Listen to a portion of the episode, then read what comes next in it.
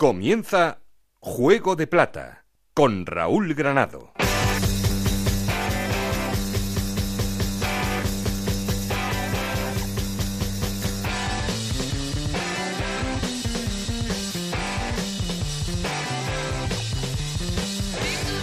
¿Qué tal? Muy buenas, bienvenidos a Juego de Plata, el podcast de Onda Cero en el que os contamos todo lo que pasa en la Liga 1,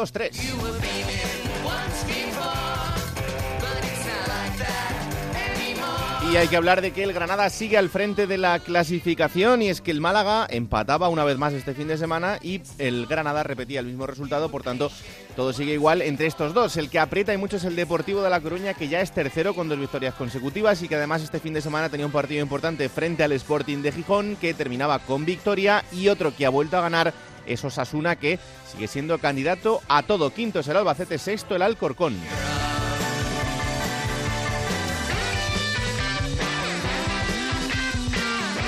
Y por abajo, Extremadura, Córdoba y Nastic siguen en problemas y ya hay que hablar de tres porque el Reus, sí, esta semana se ha confirmado lo que era un secreto a voces, es que ha sido expulsado de la competición por tres años y una multa económica de 250.000 euros. Ahora ha abierto el plazo de alegaciones por parte del Reus y esa reclamación al TAT, al Tribunal de, de Arbitrario del Deporte, que eh, veremos si le da la razón o no, pero de momento el equipo queda expulsado de la competición y es muy complicado que esta situación vaya a revertirse.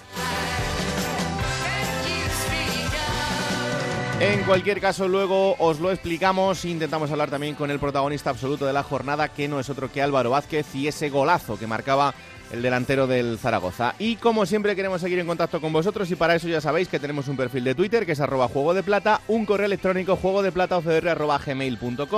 Aquí conmigo está el auténtico cerebro de este programa, Alberto Fernández, con Ana Rodríguez en la producción, con Nacho García a los mandos técnicos. No estoy solo porque... Esto es Juego de Plata, el podcast de Onda Cero en el que te contamos todo lo que pasa en Segunda División.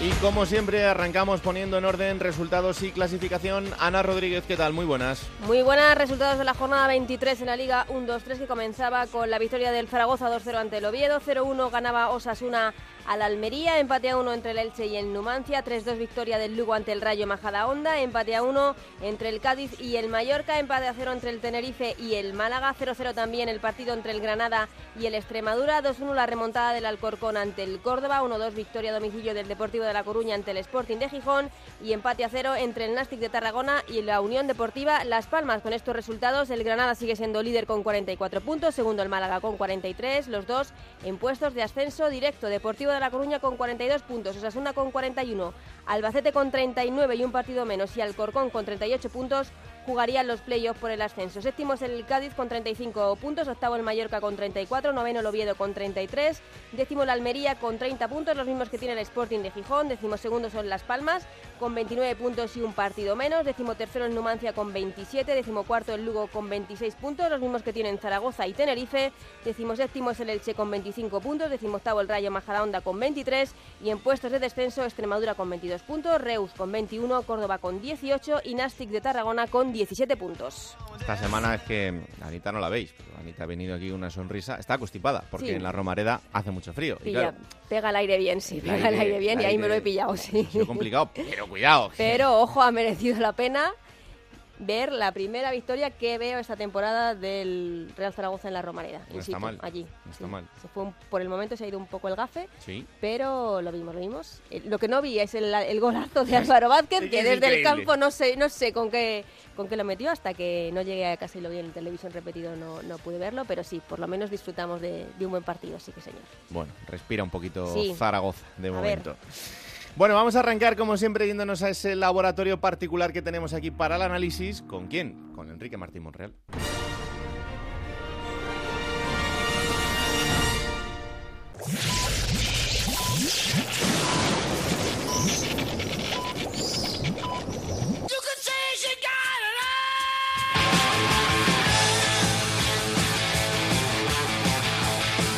En Onda Cero, Juego de Plata con Raúl Granado.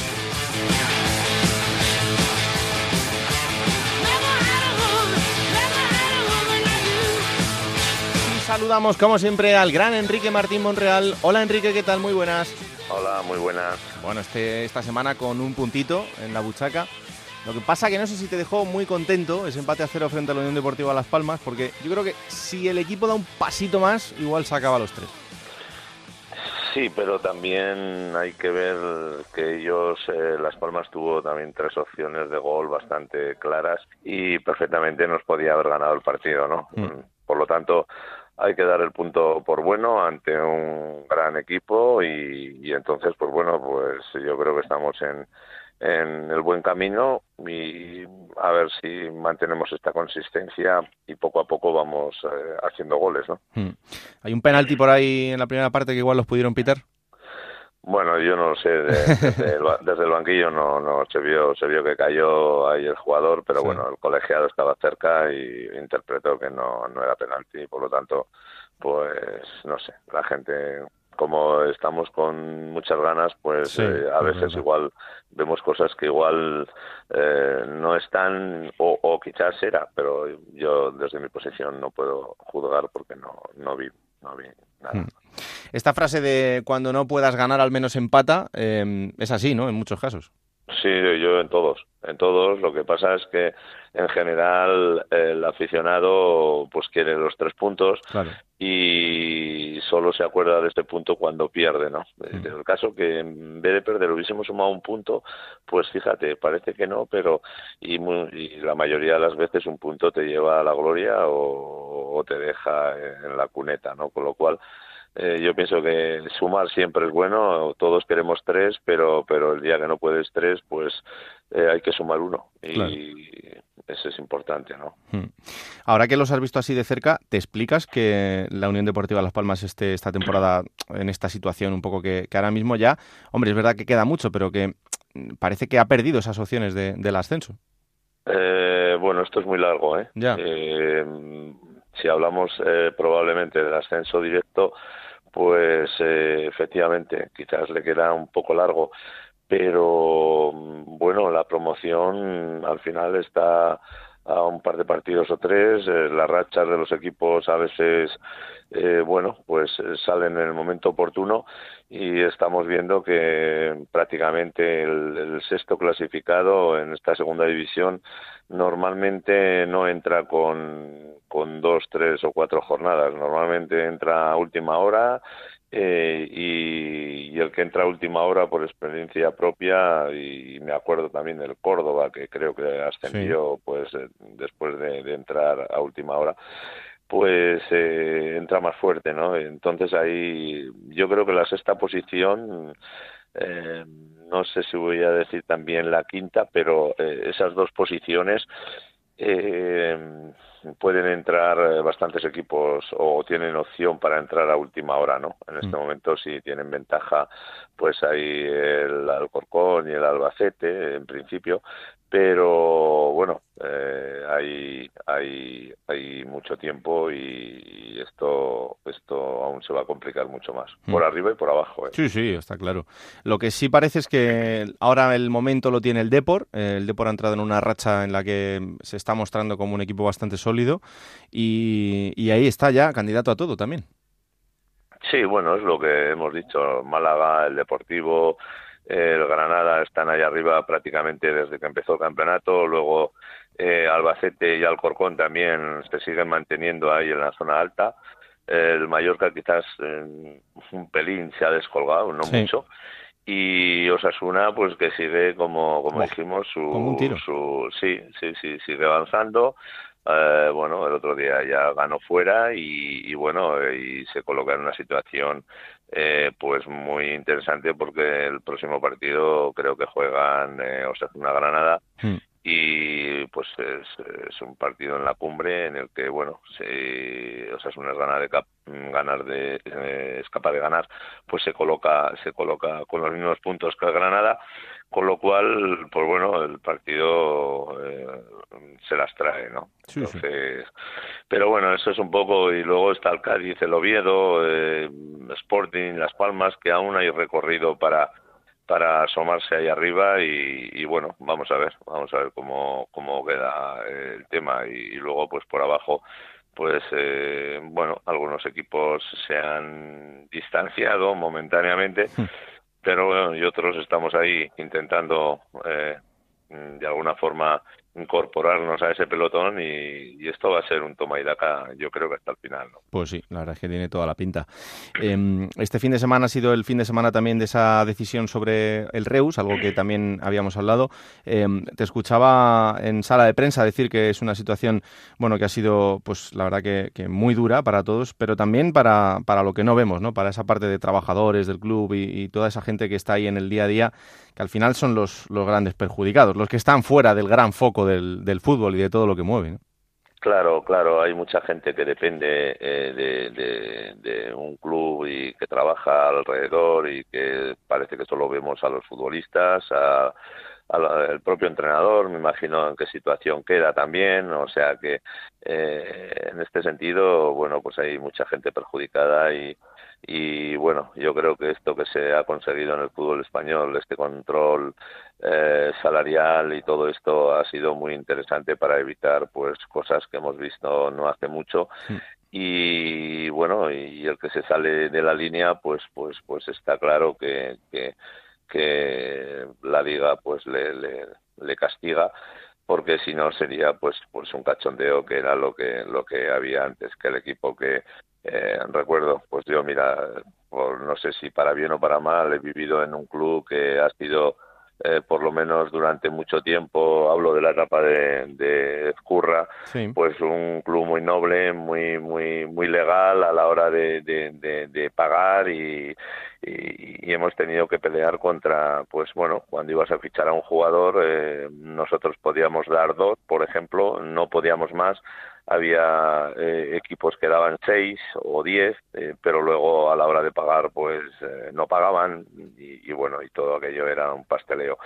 Y entonces luego todo sea, yo creo que, que esta línea que tiene el fútbol español es, es correcta y, y, y bueno, el que haya un control pues es muy bueno. Y el que se sale pues ya sabe lo que le puede esperar y en este caso pues eh, no sé, los dirigentes del Reus, pues eh, no creo que, hayan, hayan actuado correctamente, por, por lo que sea, pero y entonces, claro, luego vienen, vienen estos disgustos y el que lo paga pues eh, es el, que menos culpa tiene generalmente no sí desde luego que sí. Por eso sorprende también que en este momento veamos un caso como este porque pensábamos que esto ya va a ser cosa del pasado pero evidentemente aquí algo ha fallado y ahora es momento de que la liga también lo analice y, lo ponga en valor para ver qué es lo que ha podido ocurrir en, todo este tema que viene incluso desde el, desde el verano. Em, quedan nada dos días para que se cierre el mercado. La verdad es que vosotros sois uno de los equipos que, se está moviendo tanto en, en llegadas como, como en salidas. No sé si también tienes un poco de ganas que esto termine para decir, oye, pues mira, tengo estos y ya con estos hasta el final.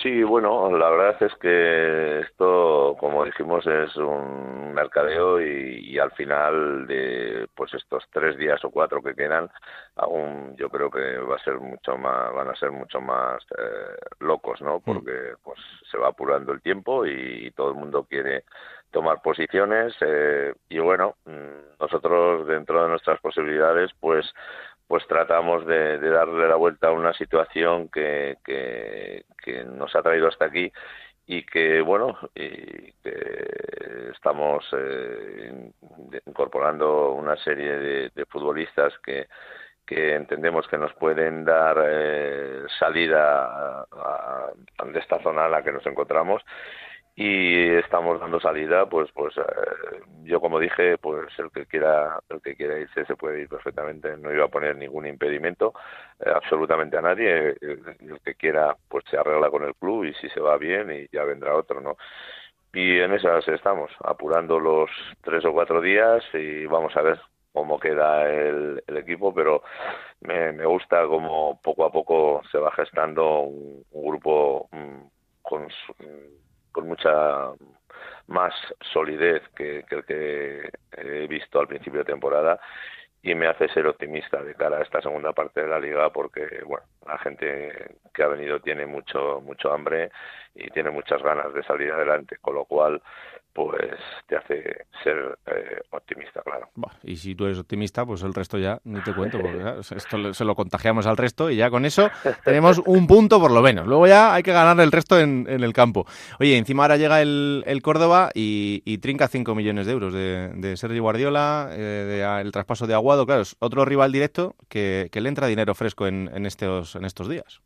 Sí, bueno, y imagino que tratará de pues eh, lo mismo que todos, de incorporar gente que dentro de sus posibilidades que le, que le vaya a, hacer una buena labor y, bueno, imagino que, que, se incorporarán jugadores, saldrán jugadores y, al final, bueno, pues eh, esto es la, la tónica habitual. No sé, yo realmente hoy en día en el fútbol ese compromiso eh, que, que, hemos tenido de pertenencia y todo esto, pues bueno, mm. eh, ha ido evolucionando de tal manera en que todo es muy relativo y cada cada cual va a su a su lío, eh, todo el mundo, entonces en fin, estamos en una, en una historia diferente que nos tenemos que habituar y que tenemos que aceptar de alguna manera y a partir de ahí, pues, pues bueno, tratarlo con, con naturalidad, ¿no? Mm.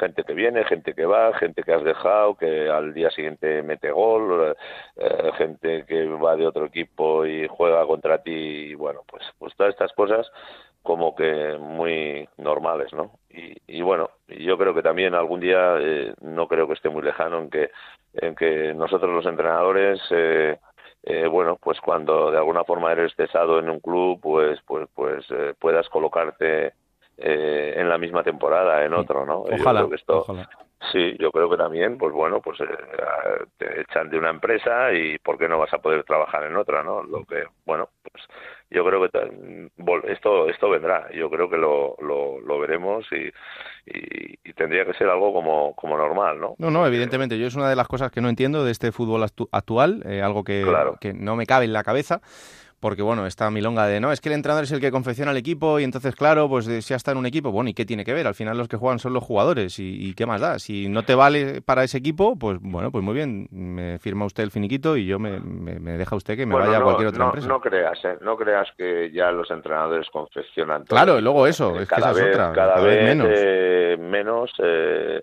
eh, dependes de, de, muchas otras historias. y En el mejor de los casos del director deportivo, en el peor del presidente y luego ya pues el resto. Sí, bueno, eh, todo ha evolucionado de alguna manera y a todo el mundo le gusta eh, bueno jugar en, en, esta en esta historia no mm. pero bueno luego cada cada empresa cada cada cada consejo pues pues evidentemente controlan su dinero y, pero ha habido una evolución y entonces hay que adaptarse a todo, al, rol de entrenador, de futbolista, de, director deportivo y, bueno, y asumir que, que todo va mm, cambiando y o te adaptas o, o, sales de la rueda, ¿no? Mm, es verdad. Oye, el gol de Álvaro Vázquez, Enrique, eh, puede ser el, el, gol del año, ¿eh?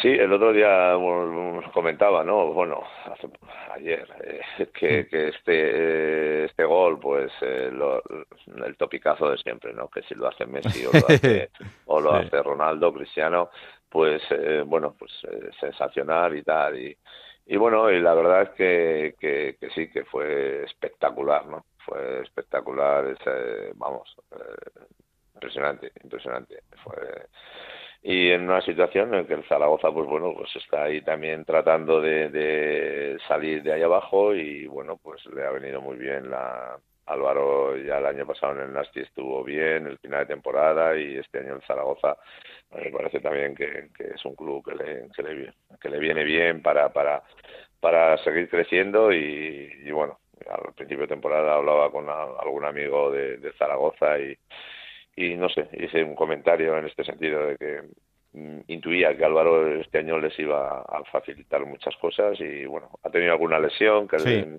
que le ha impedido tener una continuidad, pero pero es un jugador muy interesante dentro de la categoría y bueno, yo creo que si juega habitualmente le veremos en primera división porque creo que tiene tiene cualidades, ¿no? Y sobre todo con, confianza y con seguridad. Es un delantero de esos que, sabes que en cualquier momento te puede, te puede ganar un partido. Y eso en segunda división es garantía de, muchísimos puntos al año. O sea que es un, valor seguro. Pues nada, mister, que este fin de semana te toca venir a la capital de España. Eh, a ver qué, qué, tal recibimiento tenéis ahí con el, con el Rayo Majadahonda, otro equipo de, de vuestra zona, otro rival directo, otro partido complicado seguro. Así que nada, la semana que viene lo analizamos. Muy bien, pues nada, muchas gracias y gracias. Un abrazo. Un abrazo fuerte, mister. Chao, chao. Ahí está el análisis de Enrique Martín Monreal. Hola, Alberto Fernández, ¿qué tal? ¿Qué tal, Raúl? Muy buenas. Fue mejor el Nastic, ¿eh? ¿Jugó mejor? Yo creo que sí. Por lo menos le puso un poco más de intención a ese empate a cero. Sí, y se vio que compitiendo de tú a tú con una gran plantilla como es la de la Unión Deportiva Las Palmas, que es verdad que no está en su mejor momento de juego, pero que el Nastic tiene equipo para más, hombre, que yo estoy convencido de que sí. Bueno, poquito a poco y ahora con esa situación del Reus, pues hay que recordar que descenderán tres equipos, así que el Nastic tiene un rival menos en este camino por mantenerse en la segunda división. Vamos a hacer esa llamada al líder y se está abonando, se está abonando a esta llamada también. Esto va, por fases durante el año. Eh, una fase lo tuvo Isabel y ahora Pedro Lara eh, se ha abonado a esta, a esta fase del liderato. Compañero en Granada, Pedro, ¿qué tal? Muy buenas. Muy buenas, me alegro de saludaros. Hombre, nosotros también. Y encima, salvando el liderato semana a semana, eh, fíjate que el, Málaga otra vez tenía la opción de meterle presión al, Granada, pero ese empate de los dos, pues deja todo exactamente igual. Sí, sí. Bueno, ya os dije la semana pasada que Granada lograba ganar los dos partidos consecutivos que tenía en casa. El y Extremadura iba a estar eh, la próxima temporada por la vía directa en Primera División. Hmm y la segunda premisa no la han cumplido. No. ¿Eh? Por desgracia para Granada, para desgracia para la afición rojiblanca.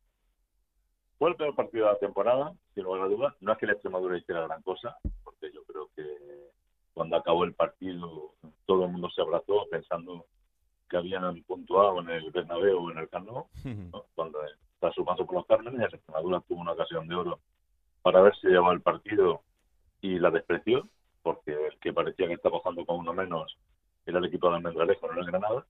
Y el Granada yo creo que pecó también de excesivo de, excesiva reserva. Yo creo que si el Granada hubiera atacado más, hubiera eh, aguantado un poco más los cambios para quitar esa magia de Vadillo, esa magia de, de Federica. En definitiva, la gente que marca diferencias en el equipo posiblemente se haya llevado finalmente los tres puntos pero no fue un buen partido. La baja de Montoro también se notó mucho. Eso te iba a decir, si hay Montoro dependencia. Sí, totalmente, totalmente. Porque además se está dedicando, se está permitiendo el lujo de meter goles. ¿eh? Claro. Hace el Montoro en este momento con cinco tantos para un centrocampista de poca llegada, no es un jugador de media punta, es un jugador centro de campo puro, que está siendo un jugador clave para este, para este Granada.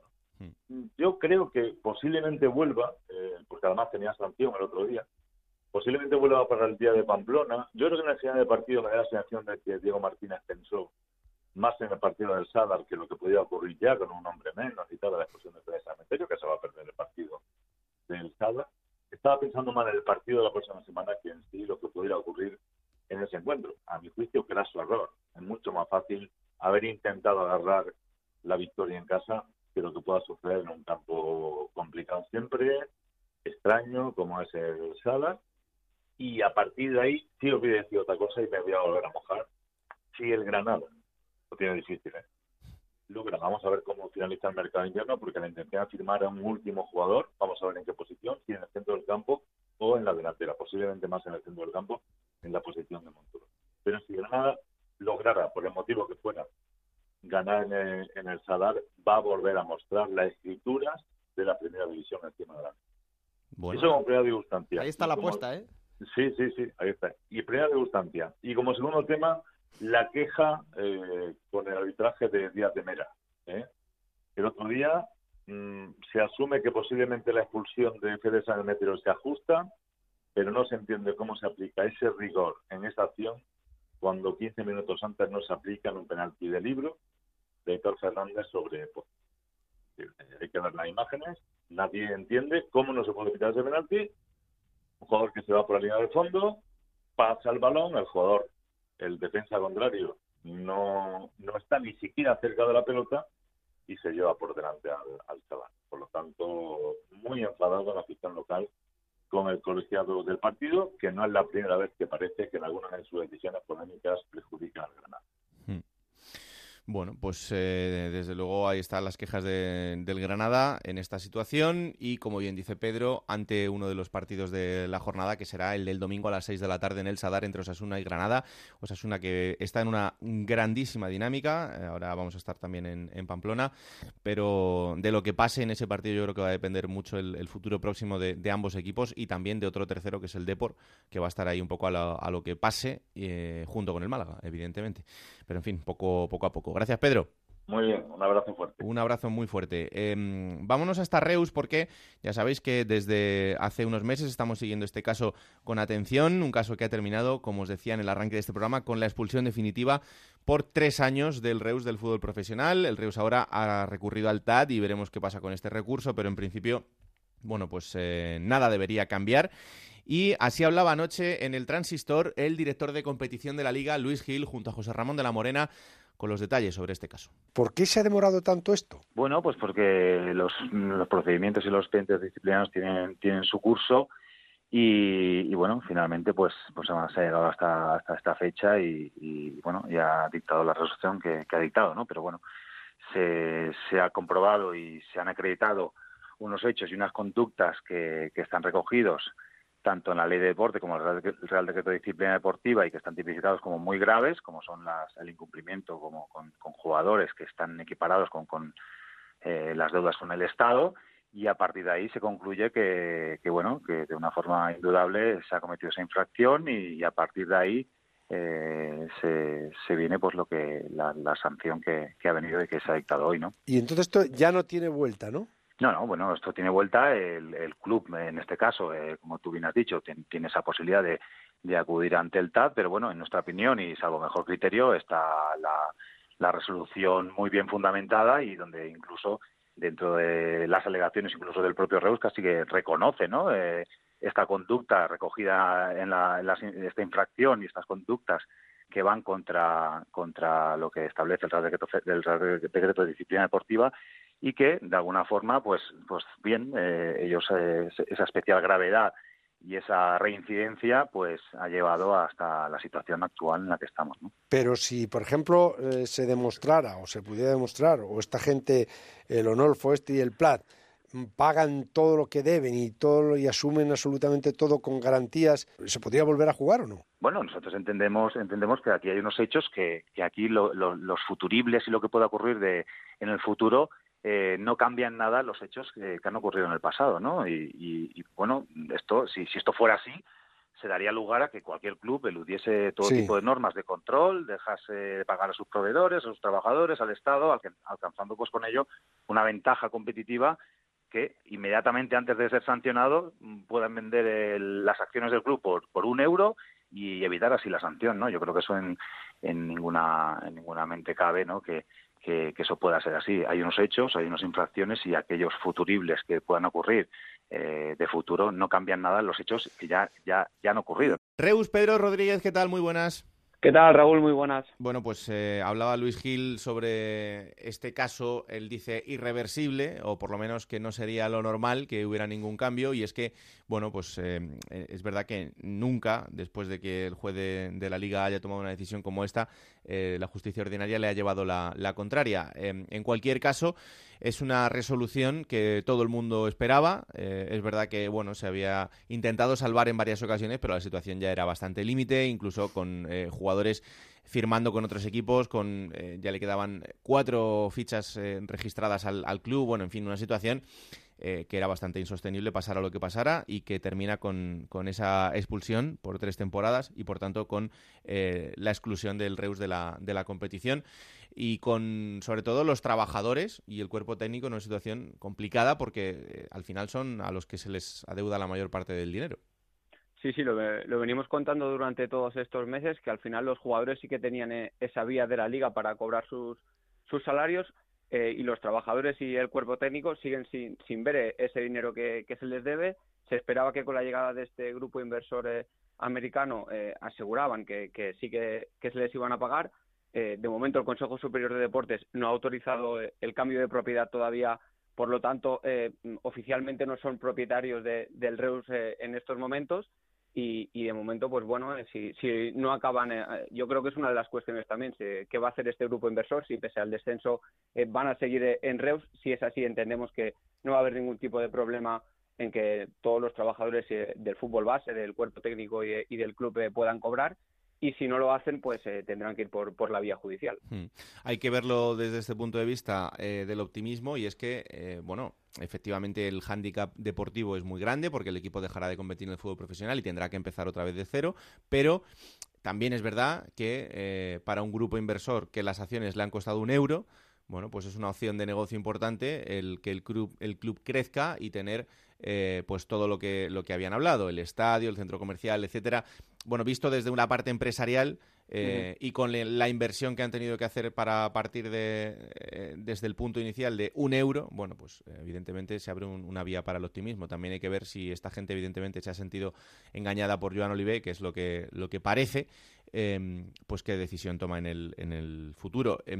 Yo Sí, hay yo, una... yo creo sobre, sobre Sí, todo, dime. Raúl, eh, déjame Sí. destacar que yo creo que el recurso, eh, sobre todo en el, en el Tribunal de Arbitrario del Deporte, la intención con la que se va a hacer es que eh, se pueda reducir esa sanción de tres años a Claro. uno y, y que el club pueda volverlo lo, lo antes posible y, y también que, que suponga que este grupo inversor pues eh, le atraiga más la idea de, de poder acabar quedándose. Claro, evidentemente eh, reducir la sanción a uno yo creo que ayudaría bastante y que en este caso yo creo que no, no se echarían para atrás y seguirían adelante con el proceso, bueno, pues un proceso de regeneración que mm, la verdad es que es- ahora mismo es absolutamente prioritario. Lo que sí me llama la atención de la liga es que, eh, lo decía Luis Gil en el transistor, ellos no reconozcan ningún tipo de error en el control económico y no sé, desde el principio hemos visto el control económico como algo muy importante, como un paso adelante para evitar situaciones como esta y por eso nos ha llamado la atención que esto suceda ahora, porque eh, ya este verano la situación era muy complicada. No sé, el, Sí, el y- golpe a la competición, eh, yo creo que por la imagen que, que estamos mostrando de, de esta liga, eh, creo que es importante. Sí, y de hecho en esa resolución el juez eh, habla de, de reincidencia también porque el Reus se le abre un expediente en el final de la temporada pasada por unos impagos a Hacienda eh, y sí que es cierto que durante el verano existen todos esos problemas, eh, sobre todo por, eh, por el límite salarial y yo entiendo que desde la liga se le intenta dar una oportunidad a Joan Olive para que lo pueda solucionar. Eh, yo creo que Joan Olive ha, ha apurado mucho e- ese margen para intentar buscar una solución y la llegada de este grupo inversor americano que sin duda ha llegado tarde y como decías tú eh, con mentiras porque ni sabían de la existencia de ese documento para que firmó Joan Olive con los jugadores para que se pudiesen marchar. Recordamos que el Reus ahora mismo solo tendría tres jugadores profesionales, o sea, prácticamente no podría competir a dos días de- del cierre del mercado. Y también eh, sobre esa deuda que, que no les eh, habría dicho eh, la deuda real con la, con la que cuenta el club ahora mismo. Bueno, pues eh, Joan Oliver es historia, es historia negra en el, en el Reus y ahora esperemos que no tengan nada más que ver en el mundo del fútbol porque ya eh, esta es la segunda experiencia en el mundo del fútbol de este señor y de los que iban con él. Así que, bueno, pues eh, un abrazo enorme a la familia del Reus y desearles eh, lo mejor en el futuro que se inicia a partir de ahora. Pedro, un abrazo muy fuerte. Un abrazo. Chao. Eh, hay que decir, y ya os lo decíamos la semana pasada, que ahora, eh, ante esta situación, la liga quedaría con 21 equipos, descenderían 3 a Segunda División B, ascenderían igualmente 4 desde Segunda B, y en esta segunda vuelta se le da el partido por ganado a todos los equipos por un resultado de 1-0. Esto es eh, una cuestión importante porque eh, hay quien hablaba de 3-0, en principio es 1-0 por eh, la media de, goles eh, marcadas y encajados por el, por el Reus esta temporada. Y bueno, pues los resultados de la primera vuelta se mantienen todos exactamente, exactamente igual. Este es el, el futuro que se abre a partir de ahora. Y como decimos, pues la imagen que queda bastante tocada por algo que no tiene nada que ver con lo deportivo, pero que sí tiene que ver con todo lo demás en, una competición que se está mostrando tan importante y a la que eh, le estamos dando una visibilidad enorme porque es lo que merece como es este año la, la segunda división. Bueno, vamos a, volvemos a lo deportivo y nos vamos hasta Coruña. Eh, decíamos que es eh, uno de los equipos que está aprovechando más este tramo de la temporada. Son dos victorias consecutivas. Este fin de semana ganaba en el Molinón con una marea de aficionados coruñeses en el Molinón que también, eh, bueno, pues imagino que disfrutarían mucho de esa victoria. Compañero Alberto Gómez, ¿qué tal? Muy buenas. Hola, ¿qué tal? Muy buenas. Pues eh, dos victorias consecutivas, el equipo es tercero y el equipo pues sigue funcionando. Sí, y coincidiendo Raúl con ese cambio de esquema, el practicado por Nacho González, dejando atrás el rombo y usando ese 1-4-3-3 o incluso 1-4-1-4-1, quiero decir.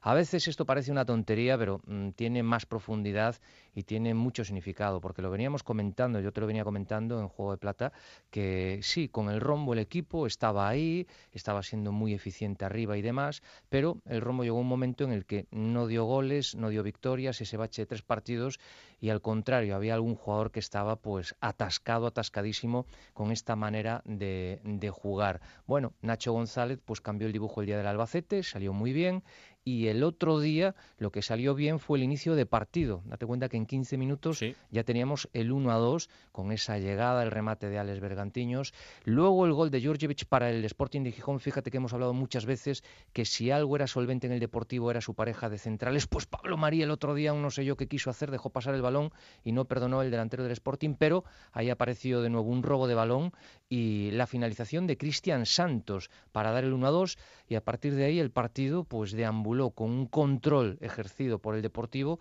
oportunidades para unos, oportunidades más claras para el Sporting, hay que reconocerlo, pero segundo triunfo consecutivo, felicidad sobre todo personificada en los autores de los goles, porque fíjate, Alex Bergantiño, Raúl, que el año pasado te lo querías llevar para Vallecas, pero al Hmm. final optó por el Sporting de Gijón, con lo que eso suponía, con la rivalidad que había de las aficiones de Depor y Sporting, que dentro de que no hubo ningún incidente afortunadamente, pero aún el otro día hubo algún resquicio y la temporada maravillosa que vivió el año pasado lo celebró de aquella manera porque coincidencias de la vida, su niña Daniela cumplía el domingo cinco años y estuvo allí en Gijón viéndolo.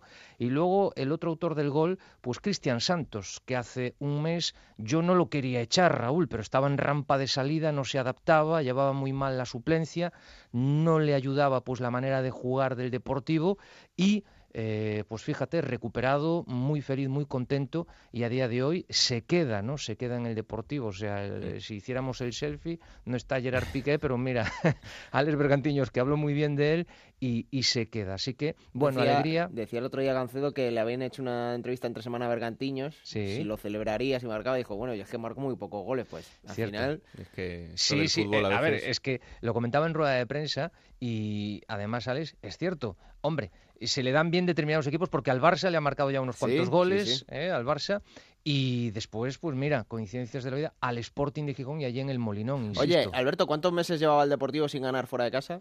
Pues desde el 30 de septiembre echa la cuenta. Fíjate, o sea, cuatro meses. cuatro meses en Tarragona. Allí marcó Cristian Santos también. Yo no sé si ahora pues va a ser el talismán. Pero Oye, nunca se sabe. Aquí se necesita Sí. a todos para ascender, ¿eh? Sí, hasta sí, final sí, de, sí, de sí, por temporada. supuesto. Oye, vamos a nombres del mercado. Venga. Eh, ¿Qué pasa con Carles Gil? Bueno, pues Carles Gil, eh, en las próximas horas, eh, si no se ha hecho ya, pues el Deportivo comunicará que se ha cerrado ya el traspaso. Carles Gil, recordemos, hace dos semanas eh, no lo lleva a Mallorca Nacho González. Indagamos, investigamos y no lo lleva porque hay ahí una oferta que trae Carles Gil, sus representantes, la agencia Promosport. Hay un interés del New England Revolution. Pero durante este tiempo, ida y vuelta, el jugador pues ha ido, ha venido, lo de marchar a Estados Unidos se considera como emigrar y a lo mejor desconectarse del fútbol de primer nivel, pero el mensaje de, de Nacho González, y hacíamos referencia a él la semana pasada en esa entrevista de Albo de Galicia, es que se vaya ya, ¿eh? que se vaya ya, y bueno, pues esto demuestra, no solamente el entrenador, sino también desde arriba, desde la dirección deportiva, se veía con buenos ojos la salida de Carles y sobre todo cómo va a salir, porque va a recibir el Deportivo un traspaso. En su día invirtió en él sobre un millón y medio de euros comprándoselo al Aston Villa. Bueno, vino cedido luego con una opción de compra obligatoria y ahora el Deportivo va a recoger más, ¿eh? O sea, bueno, va a recoger un poco más, algo más de dos millones de euros, Mm. así que no está nada mal la operación. Y bueno, y eso enlazó con lo que tú apuntabas, eh, Raúl, que estaba ahí Unai.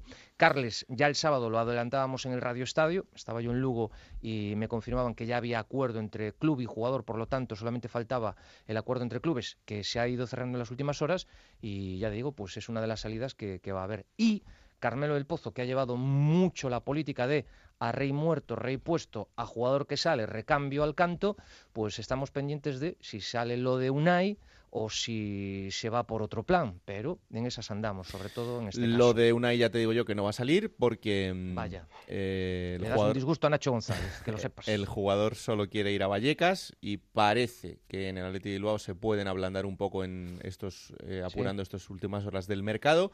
Eh, hay que recordar que en la segunda división había sido ofrecido tanto al Deportivo de La Coruña como al Málaga y también al Granada. Lo que pasa Ah. que el Granada habría desestimado el, el fichaje viendo que la operación era bastante complicada, puesto que, como decimos, el jugador no quería ir a ningún equipo que no fuese el Rayo Vallecano. Y hay que sumar otro nombre más en este mercado, que es el de Pedro Mosquera, y también Mm. entra el protagonismo del Rayo Vallecano. ¿Así? El Rayo tiene tres opciones encima de la mesa para reforzar su centro del campo.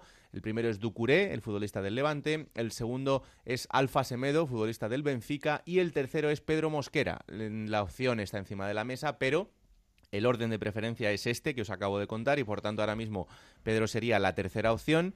Ya. Pero vamos a ver qué pasa en estos días de mercado. Lo de Ducuré parecía bastante avanzado, pero el Levante ha cambiado en varias ocasiones las condiciones económicas de esa operación. Así que vamos a ver hasta dónde se estira esto y hasta dónde es capaz de tener paciencia el Rayo en esta operación. Si no, pues se activarían las otras opciones y en este caso, Alberto, pues eh, ente- metiendo a, a Mosquera por medio. Hombre, enlazando con lo que me estás comentando, Raúl, a ver, hay una cuestión. Pedro Mosquera estaba llamado a ser un hombre importantísimo en el Deportivo. No le ha ayudado nada o casi nada el dibujo de Nacho González con el rombo, con la figura solamente de un medio centro ahí, como enganche entre defensa y centrocampistas. Y, hombre, aunque ha sido titular en algún partido, al final la partida se la ha ganado totalmente a Les Bergantiños hasta el punto de que hace dos semanas, cuando estrena dibujo Nacho González y deja el rombo, pues el que queda fuera de la convocatoria es Pedro Mosquera, Peter Mosquera.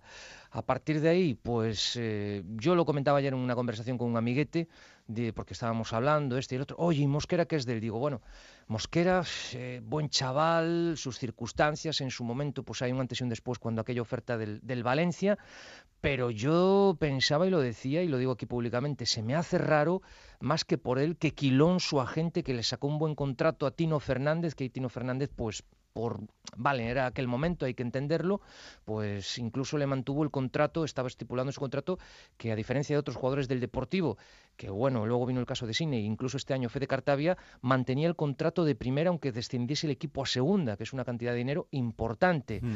Bueno, pues se ve que Quilón no se ha quedado de brazos cruzados y a ver qué es lo que sucede con Pedro Mosquera. Bueno, Así que pues, ese es eh, el escenario que podemos dibujar de, de Mosquera, que ahora mismo, pues eh, sí, volvió a la convocatoria el otro día, pero ahí Bergantiños yo creo que salvo una lesión o demás, nadie lo va a sacar de, del no once es, titular. ¿eh? titular indiscutible, Al, es final de todas las temporadas, salvo excepciones, eh, en primera sobre todo, que con Pepe Mel pues cayó en desgracia, pero acaba jugando Bergantiños. Bueno, esto le queda muy poquito, así que la semana que viene ya se habrá cerrado el mercado y podremos hablar de todo lo que haya pasado y de estas operaciones, de si fructifican o no y de cuáles son los sustitutos en caso de que esto vaya para, para adelante. Así que eh, queda poquito de, de incógnita. Gracias, Alberto. Saludo grande desde A Coruña. Un abrazo muy fuerte. El próximo rival del Depor será el Tenerife este fin de semana en Riazor. Vamos hasta Pamplona, ya os lo decíamos, Osasuna lleva dos victorias consecutivas. Ya hablábamos la semana pasada del buen momento de, de Osasuna, pero eh, bueno, el equipo se ha convertido en absolutamente candidato a todo. Cuarto en la clasificación a un punto del Depor, a dos del Málaga y a tres del líder que es el Granada. Javier Saralegui, ¿qué tal? Muy buenas. Hola, muy buenas. Bueno, ya hablábamos la semana pasada de que el equipo está bien, pero es Sí. que se, se sigue reafirmando en, en esta línea este fin de semana con una victoria también importante porque eh, a- además significa dejar a la Almería ya en una situación un poco de, de tierra de nadie. Sobre todo porque Osasuna jugó a otra cosa diferente a lo que nos tenía acostumbrados. Y cuando sabes ganar estos partidos eh, de los que todos tenemos en el imaginario como los duros y rocosos de segunda división, los partidos en los que el que se pone delante tiene el 80% de la tarea hecha, eh, esos partidos raros de 1-0-0-1, pues cuando sabes ganar esos partidos al juego más bonito, más eh, efectivo y yendo al juego largo y yendo a, a que pasen los minutos y aprovechar una de las pocas que tienes, pues ahí estás dando otro paso adelante. Además lo hizo Sosuna fuera de casa, que era un poco la rémora que tenía durante toda la temporada, y como hablábamos también la semana pasada, podemos coger las dinámicas de donde queramos, pero si cogemos la racha más favorable, además de esas dos victorias consecutivas que decía, son cinco triunfos en los últimos seis partidos. Hmm. Y con eso, claro, pues vas directo hacia arriba, que es donde está yendo Osasuna. ¿no? Desde luego. Eh, lo hablábamos con Pedro antes también. El enfrentamiento de este fin de semana es vital. Ese Osasuna-Granada frente, frente al líder y en casa, en el Sadar. Con lo cual, bueno, eh, puede marcar un poco lo que puede ser el, el futuro próximo de los dos equipos. Sí, hay morbillo con ese partido, pues porque supone el regreso Mm, de Diego, Diego Martínez, Martínez, eso es. al estadio de Sadar, sí. Y al final, bueno, la gente eh, le va a recibir con, con absoluta corrección a Diego Martínez, reconociendo el trabajo tan profesional que hizo aquí, pero reconociendo que no supo contar con, con la grada y con la afición, ¿no? Ahora el público se está divirtiendo en el estadio de Sadar y por eso pues tiene ganas, porque además posiblemente de la primera vuelta fue el partido más feo y más eh, duro Osasuna, fue el rival que más pasó por encima a los rojillos, el Granada con ese 2-0, el equipo todavía estaba en, en formación, no era ni mucho menos lo que quería Yago Barrasate, ahora es, este Osasuna evidentemente es otro, y ahora que ha presentado su candidatura para estar arriba, pues hay muchas ganas de ver si Osasuna es capaz de, de vencer al líder, o cuanto menos de puntuar contra el líder, porque en algún momento tiene que llegar una derrota en, en el estadio del Sadar. Me gusta, me gusta esta sociedad, Javi, que están formando Rubén García y Brandon. ¿eh? Vaya por Oh. delante que Rubén García es un continuo surtidor de asistencias de gol, pero eh, no está nada mal, ¿eh? No, no, es que Rubén García con cualquiera que se asocie lo hace bien. Eh, nos hacemos cruces aquí como este jugador está en segunda división, ¿no? Con, con la inmensa calidad que tiene, posiblemente sea el jugador de más calidad de la plantilla. Es verdad que a veces se pierde un poco en el efectismo y en buscar el tacón y tal, pero es que su juego es así. Entonces a Rubén García no le puedes eh, cortar. Él hizo la asistencia para ese gol de Brandon. Brandon está siendo titular fuera de casa, eh, mientras que Juan Villarro estaba siendo en, en el estadio Sadar. La novedad fue también ver a Quique Barja como titular fuera de casa, pero no brilló en este partido. Y luego hubo el otro cambio un poco más sorprendente, de decisión puramente eh, técnica de, de Yago Barrasete, quitar a, a Unai García en el puesto de central y meter a Aridane, pues posiblemente también para tener a los tres centrales eh, a tope y, y listos y para ir repartiendo eh, premios, oportunidades y méritos según lo que hace cada uno durante la semana. Pero si arriba con cualquiera que se asocie Rubén García, lo va a hacer bien. Sí, sí, no sí, jugó Villar el otro día, pero, pero sí lo hizo Brandon, peleó muchísimo y si tú llevó el premio de ese gol marcado de una manera poco ortodoxa, pero igualmente válido. Pues te escuchamos el fin de semana, que cantes muchos goles en ese Osasuna Granada. A ver cómo va, un abrazo. Un abrazo muy fuerte, chao, chao. Vamos hasta Cádiz. ¿Qué le pasa al Cádiz? José Antonio Rivas, tres empates seguidos y una derrota. ¿Qué tal? Muy buenas. ¿Qué tal? Muy buenas, compañeros. Pues bueno, pues es verdad que el Cádiz no ha conseguido todavía ganar en este año 2019, pero la verdad es que si analizamos los datos por separado, es decir, partido a partido, pues vemos que cada partido ha tenido su, su intrahistoria y, por ejemplo, el más reciente, el del otro día, incluso los amarillos, pues como es lógico, ¿no? Después de acabar el encuentro con dos menos, también con, con Cervera expulsado, pues eh, dieron el, el empate por muy bueno, ¿eh? incluso, porque llegó el- ese punto al final del partido con el gol de Garrido a balón parado después de, de llevarse gran parte del partido con, con uno menos y, y bueno pues al final eh, es verdad que después de todo los resultados que se dan se han estado dando en estas jornadas no han sido muy perjudiciales para el Cádiz, con todo y con eso le permite mantenerse ahí séptimo, ¿no? A las puertas de los puestos de, de playoff y bueno, esperando a que se acaben de cerrar eh, los fichajes que deben llegar en este mercado de invierno y que le dé, ¿no? Ese, ese salto de calidad y también esa dosificación de, de minutos, ¿no? De la que se queja también Cervera que no estaba pudiendo hacer muchos minutos en las últimas jornadas para Jairo, por ejemplo, eh, para los centrales, mediocentros y bueno, tiene que dosificar un poquito. Precisamente hablando de fichajes, en el día de hoy ha entrenado por primera vez el Pacha Espino, que es un lateral izquierdo que ha fichado el Cádiz de, de Nacional una vez que ha finalizado la Liga Uruguaya, estaba sin contrato y también eh, se ha pasado ya hoy por las instalaciones del eh, Rosal en el entrenamiento matutino Machís, que puede ser eh, ese, ese hombre, ¿no? Que, que hablamos, el que pueda dar un salto de calidad porque bueno, eh, sus antecedentes precisamente, sin ir más lejos del año pasado, ¿no? En esta Liga 1-2-3, pues eh, hablan de, de su calidad y de que es un futbolista desequilibrante, de los que pueden marcar eh, las diferencias. También muy pendiente el Cádiz, eh, una vez que se ha dilucidado la situación del, del Reus, pues de algunos futbolistas como, como Querol, que están sonando mucho para reforzar al Cádiz y que como digo, ¿no? Pues le pueden dar ahí una, una bombona de, oxígeno y que Cervera pueda contar con, con más futbolistas, ¿no? En el caso de Querol, pues eh, para darle también mm, minutos, ¿no? En la banda donde normalmente eh, está Salvin. Claro. Eh, ¿Qué pasa con Manu Vallejo y esa opción del Valencia?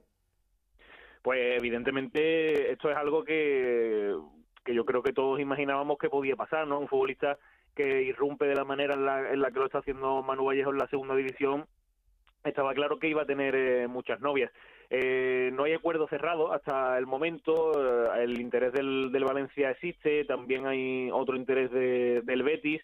Se hablaba de, de, una oferta del Valencia que podía rondar los 6 millones de euros más, más objetivos.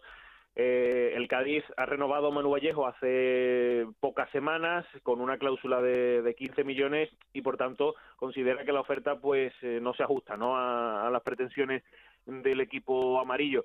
Eh, no se ha cerrado la puerta, la negociación está abierta. En el caso de que Manu Vallejo firmara su contrato con algún equipo de primera división, lo que sí parece claro es que al menos hasta el 30 de junio iba a permanecer en calidad de cedido en el, en el Cádiz, ¿no? Para no trastocar mucho los planes de, de la plantilla.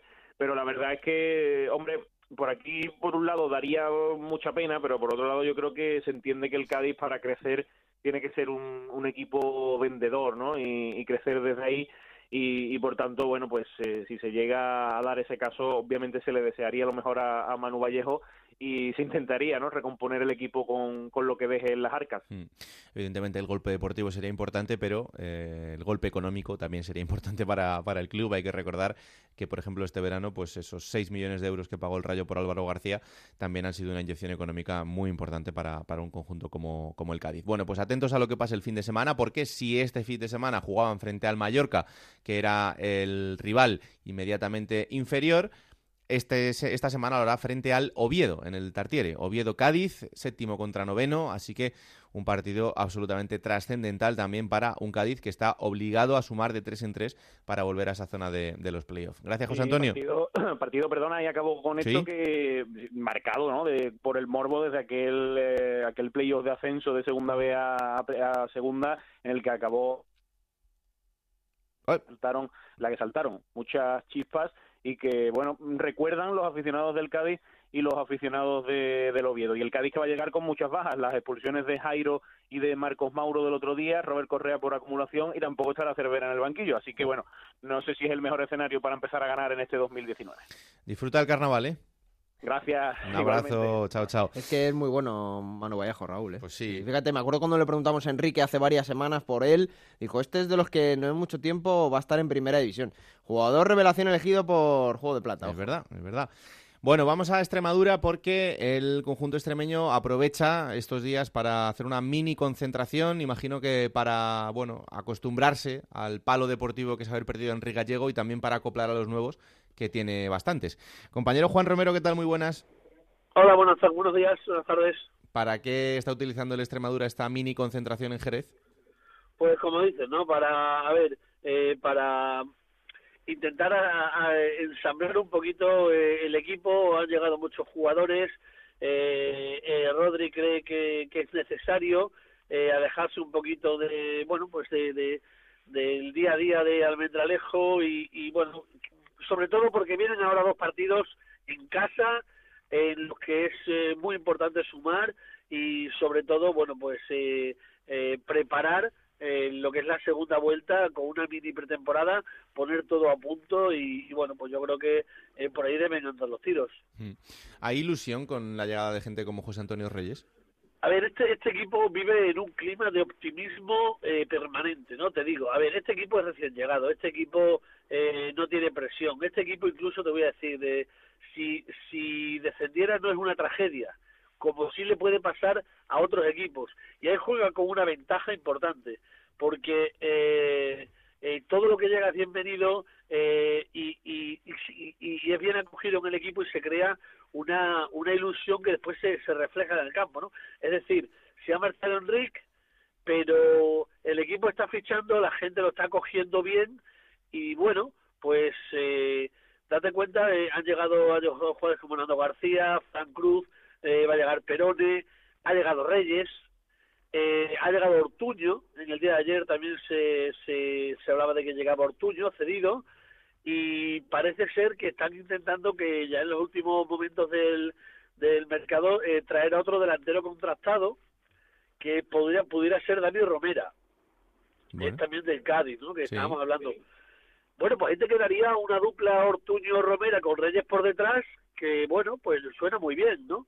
Eh, eh, a partir de ahí, además, el equipo cree y está convencido de que eh, una vez descendido el Reus, van a hacer falta tres equipos y piensa que hay quizás tres, cuatro equipos que, que no tengan por qué eh, ser mejor que el Extremadura, ¿no? Es decir, el Nati que está muy, muy, muy, muy mal, el Córdoba está también en una situación un poquito eh, de depresión y, y el Rayo Majadahonda, por ejemplo, eh, te suma, te supera en un punto, pero es que tiene que venir la semana que viene al Metralejo y ya le ganaste allí en el Wanda, o sea, preparar ese partido pues también entra en los cálculos de esta mini pretemporada porque el partido del Rayo Majadahonda es más de tres puntos, es de seis. Hmm.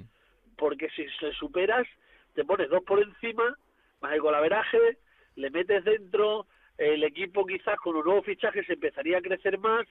Y bueno, yo creo que por ahí va también un poquito esta mini pretemporada, ¿no? Para ser consciente, para hacer eh, una planificación sobre que es posible, eh, que se puede salir de ahí abajo y que el, la Junta Directiva está poniendo todos los medios para que así sea. Así da gusto, ¿eh? Juan tiene el guion hecho. Tiene el guion hecho ya de eh, Raúl de cómo se va a salvar el, el, Extremadura. Que vaya poquito a poco, que esto es muy largo todavía y los partidos luego hay que ganarlos en, en el verde, que luego las cosas se ponen complicadas y más en esta categoría de este año que ya estamos viendo que no te puedes fiar de absolutamente nadie. Pero bueno, el Extremadura tiene la primera oportunidad este fin de semana en casa frente al Sporting de Gijón, así que partido importante en esa lucha por salir de los puestos de, de abajo.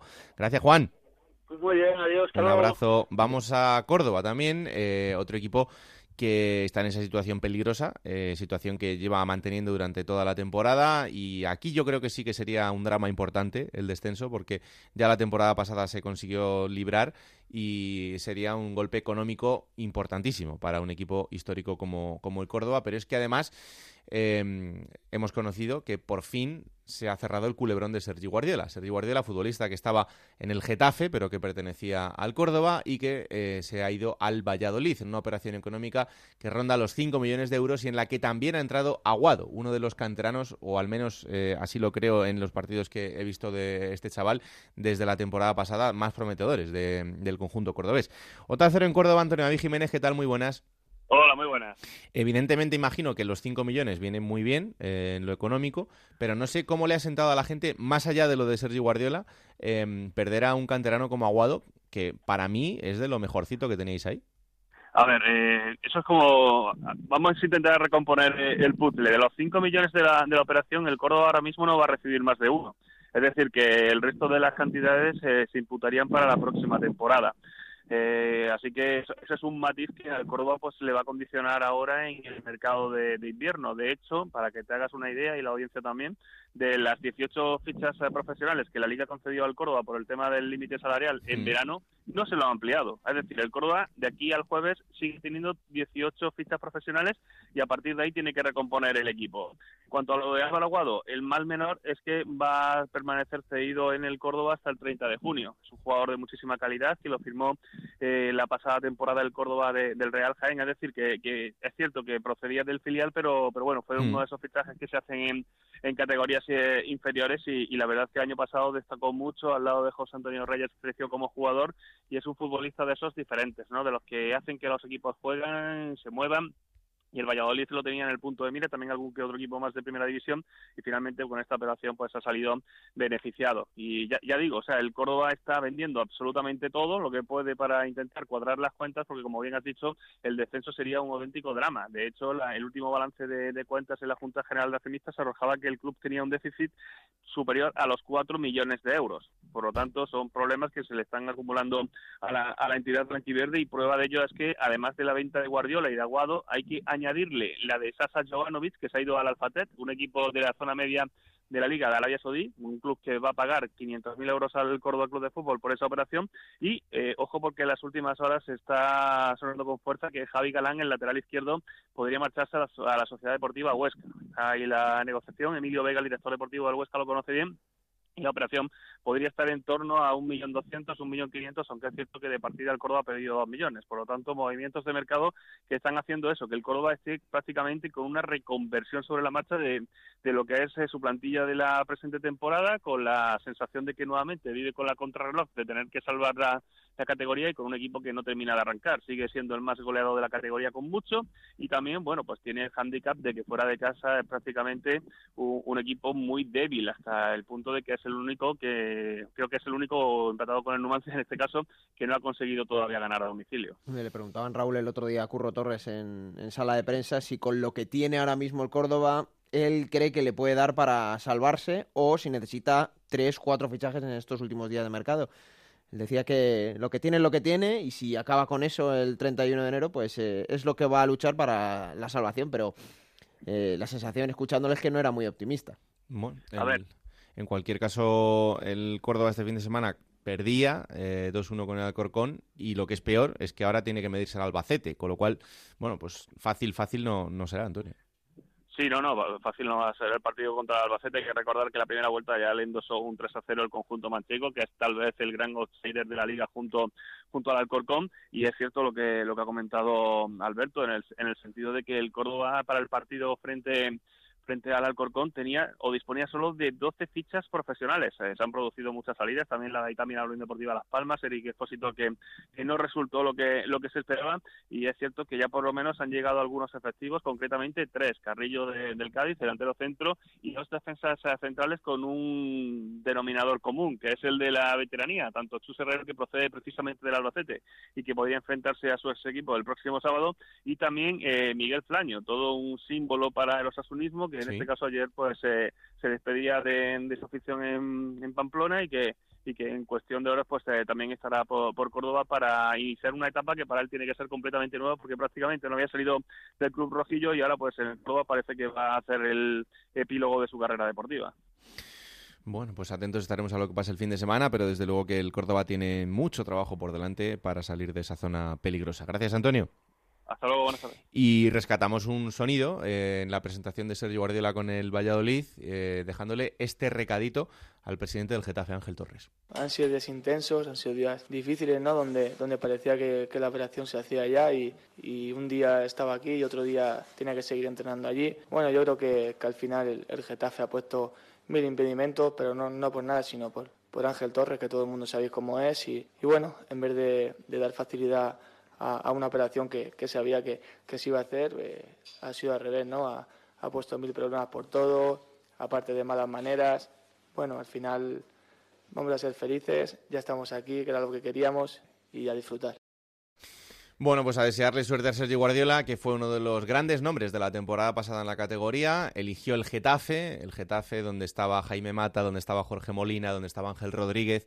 Y al final esto pues le ha lastrado una situación en la que no ha tenido muchas oportunidades, eso es verdad. Eh, no sé por culpa de quién, si suya o de- del rendimiento deportivo o del propio Bordalás, pero ahora se le abre una nueva oportunidad en el Valladolid en este segundo tramo de la temporada. Bueno, vamos a saludar a un protagonista, en este caso un jugador del Numancia, como es Alberto Escasi, el Numancia, que mm, se mantiene en la mitad de la tabla. Este fin de semana empataba uno frente al Elche y es un futbolista al que tenía ganas de saludar. Hola Alberto, ¿qué tal? Muy buenas. Hola, ¿qué tal? Buenas. Bueno, pues encantados de recibirte aquí en, en Juego de Plata. Eh, por empezar por el partido, este fin de semana ese, ese empate a uno. Yo creo que al final, viéndolo un poco en global, pues eh, un punto yo creo que muy merecido, ¿no? Y eso, después de empezar perdiendo, rescatar un punto yo creo que es, es importante. Sí, bueno, creo que sí, creo que el resultado fue justo. Ellos tuvieron eh, los primeros 10, 15 minutos salieron muy fuertes, nos exigieron muchísimo y ahí sí que tuvieron un par de, de ocasiones, sobre todo para abrir el marcador. Y bueno, nosotros metimos de, luego de estrategia, empatamos y creo que en la segunda parte eh, es para los dos equipos, ¿no? Tenemos tenemos nosotros a lo mejor la posesión más de el control del juego, pero ellos también tienen un par de un par de ocasiones. Al final nosotros también tenemos un dos contra uno que que Guillermo si, si no vio a Mar Mateu que entraba solo y bueno y al final como te como te comento creo que el empate a uno es, es justo Hmm. Qué competidos son todos los partidos este año en la categoría. En general siempre, pero es que este año el nivel de los equipos es brutal, ¿eh, Alberto? Sí, sí, yo llevo unos cuantos años en, la categoría y, este año es el, más duro con, diferencia, ¿no? Es todos los años, perdón, hmm. todos los años se dice lo mismo, pero es que verdad es un, es, un año más más competido que nunca, eh, tienes que salir todos los partidos al 100% o si no es que cualquier equipo te, puede ganar, ¿no? ¿no? No te puedes relajar en ningún momento y bueno, yo creo que eso es lo que hace tan atractiva eh, esta competición. Mm, sobre todo también estamos en un momento, y eso que todavía queda un montón por delante porque acaba de empezar la segunda vuelta, pero estamos en ese momento en el que si te desenganchas ya empiezas a pasarlo mal. Esa gente que, que pierde un poco el tren y que no sabe cuál es el, objetivo, eh, por eso también eh, ahora vemos partidos que con resultados muy cortos, gente que, que intenta no, no cometer errores ¿no? en estas alturas de la temporada. Sí, sí que es verdad que a la segunda vuelta, pues a lo mejor cuando se empiezan a abrir un poco esa brecha, ¿no? Con esa diferencia con la, la parte de arriba con la parte de abajo, y bueno, y también una cosa que se mira mucho en, en, la, en, en esta segunda vuelta, sobre todo el tema del golaveraje, ¿no? De, Que luego es, decisivo. De hecho, yo eh, lo vengo diciendo, nosotros el año pasado nos metemos en playoff eh, con los mismos puntos que el Oviedo y le ganamos el golaveraje y nos metimos eh, como sextos, ¿sabes? Mm. Al final eso creo que es eh, muy importante y bueno, y todavía se hacen, si cabe, más complicados los partidos en, en la segunda vuelta. Mm. Tú lo decías ahora, tú ya tienes experiencia en esta categoría, pero ¿qué has encontrado en, en Soria para encontrar, yo creo que, eh, la felicidad como futbolista y también en, lo personal? Sí, sí, pues la, verdad que me he encontrado, esta es mi, mi, tercera temporada en Soria, me he encontrado en un club muy, muy familiar, eh, muy a gusto, que protege mucho eh, al futbolista, que lo ayuda en ese proceso de adaptación, que hace que, hace que, que la adaptación sea muy fácil, que tanto en lo bueno como en lo malo está a tu lado, está contigo. Eh, me encuentro un, un vestuario estos tres años, un vestuario magnífico, un vestuario fenomenal, llegue el que llegue se, se le coge con los brazos abiertos y la verdad que, que como, como bien dice, estoy muy feliz, muy contento, esta es mi tercera temporada hmm. y ya no ya no solo en, en lo futbolístico, que, que gracias a Dios pues el míster pues me está dando confianza y estoy disputando de, de, muchos partidos, ¿no? Ya en lo personal también, una vida que, que aunque Soria haga frío y sea un, un, lugar, una ciudad muy pequeñita, pero la verdad que es muy acogedora, la gente es maravillosa y, y estoy muy contento aquí. El, el, sol igual de Málaga sí que lo echas un poco de menos, ¿no? Sí, eso sí, la verdad que, que, el solecito y la playa, sí, pero bueno, llevo ya con 17 años, me fui claro. me fui allí de Málaga, tengo ya 29, son 12 años que, que llevo fuera de casa y la verdad que, que a todo se, acostumbra uno y bueno, ya tendré, como siempre digo, al final la, vida del deportista es una vida muy corta, de con 35, 36 años y te respetan las lesiones, pues puedes durar, ¿no? Así que ya, ya tendré tiempo de, disfrutar del, del sol y, de la playa. Hmm.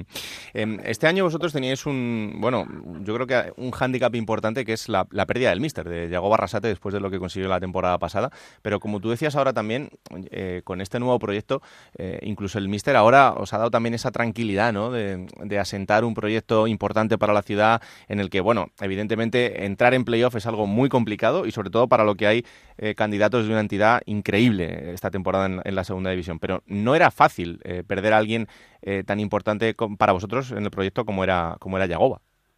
Sí, sin duda, sin duda. La verdad que yo, él estuvo tres años aquí, yo, yo tuve el placer de, poder estar dos temporadas con él y bueno, y, como ya todos saben, el año pasado eh, conseguimos llegar a la final de los playoffs y es un grandísimo entrenador que, bueno, los resultados hablan por sí solos. De hecho, sin ir más lejos, este año con el Osasuna hmm. está ahí en la parte de arriba, no es, no es casualidad y, y bueno, pues se fue se fue Yagoba y ha llegado López Garay la verdad que la plantilla está muy muy contenta son eh, dos entrenadores que tienen a lo mejor eh, eh, de, diferencia en el en el tema de juego ahora tenemos más la posesión del balón somos más protagonistas en el partido y antes con Yagoba sí que es verdad que éramos más verticales jugamos más al contra al contraataque y, y iba bien pero la verdad que con López Garay es una maravilla el equipo está encantado trabajamos muy bien y bueno y y no ha hecho a todos los jugadores que, la adaptación también sea muy rápido y no ha dado muchísimas muchísimas facilidades. Hmm, a, ti no te va mal porque has marcado hasta un gol en lo que llevamos de, liga y encima para darle la victoria al equipo.